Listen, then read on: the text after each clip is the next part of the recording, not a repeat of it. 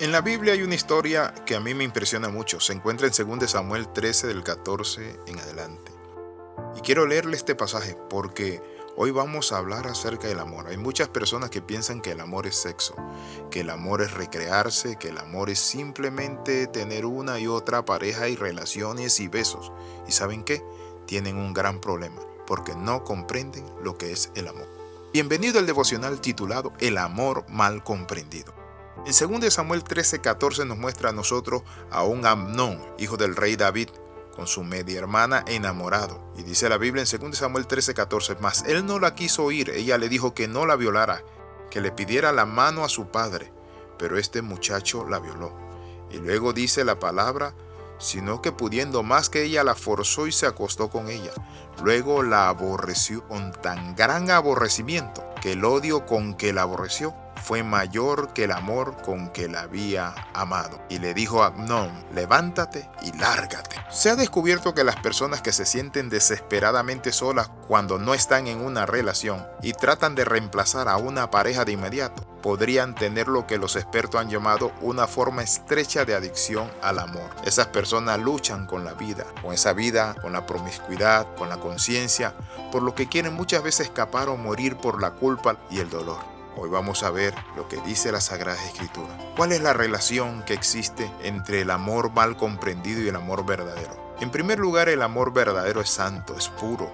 El amor verdadero tiene un balance, es responsable. Pero las personas que mal comprenden el amor se lanzan a una adicción ciega, a tener una aventura con una y otra persona que termina en relación sexual sin responsabilidad. ¿Cuál es la relación con las drogas, en cuanto hablamos de adicción al sexo. Las drogas de la adicción inundan el cerebro con dopamina, causando una señal de recompensa inusualmente fuerte, lo que impulsa a una persona a usar la droga nuevamente. Incluso cuando esto implica un retroceso para otros intereses en su vida, la persona repite el mismo ciclo. Cuando nosotros vemos a un adicto o una persona con adicción sexual, necesitamos entender esto, que esa persona necesita un proceso para salir de tal adicción. El paso gigante que hemos dado al ver y calificar la obsesión sexual como una adicción es muy importante. En primer lugar, que la persona admita que tiene un problema. En segundo lugar, que necesita tratamiento. En tercer lugar, que empiece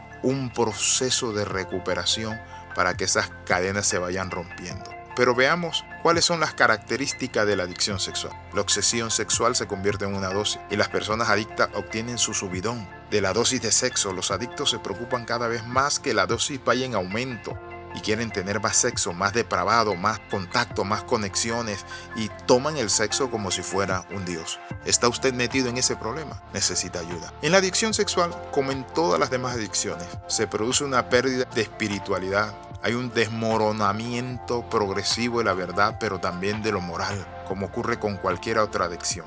El adicto se separa de la realidad y se encamina hacia el estado de locura. Como adicto se vuelve progresivamente cada día más depravado, se va hundiendo más y más y más. Pero hay esperanza en Cristo Jesús, porque el Señor vino para romper esa sexodependencia. Existe dentro del individuo y es diferente la sexodependencia de la adicción a las aventuras amorosas y a las relaciones o lo que se conoce como el don juanismo, que es aquel que siempre vive conquistando a una y a otra y a otra. ¿Por qué? Porque la adicción sexual comporta un componente particularmente grande de vergüenza y de no reconocimiento de la misma. Y es paradójico pues también entender que la persona está sumida en algo que él siente que es normal, pero no es normal lo que estás viviendo, porque comienza a dañar tu papel en la familia, en la escuela, en la iglesia, así como en la sociedad. En la totalidad tu adicción se convierte en una atadura, en una maldición, en algo que te atrapa, en algo que empezó como una diversión, pero ahora te hace llorar. E inclusive muchas personas piensan acabar con su vida, dicen que mi vida no tiene sentido, me he depravado, me he hundido tanto.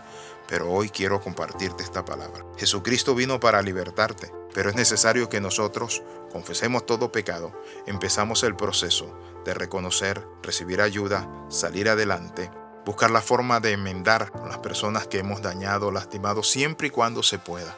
Pero es importante también conocer cómo se dan los pasos, poco a poco. Si usted tiene esa adicción, no busque a personas con esa adicción. Corte la pornografía, corte quedarse solo. Busque la forma de leer nuevos libros, de conocer, de meterse en la palabra del Señor, de empezar un proceso de transformación en su mente. Quiero orar con usted, Padre, en el nombre de Jesús. Oramos, oh Dios Padre Santo, para que nos ayude, Señor, a salir adelante. Pon tu diestra de poder en nuestras vidas. Padre Santo, rompe ese yugo, esa atadura, esa maldición que nos ha atrapado. En el nombre de Jesús oramos y damos gracias. Amén y amén. Escriba al más 502 42 45 60 89. Queremos bendecirle, queremos ayudarle con un poco de literatura para que usted conozca un poco más sobre esa adicción y cómo salir de ella. Bendiciones. Le saluda el pastor Alexis Ramos. Nos vemos en la próxima.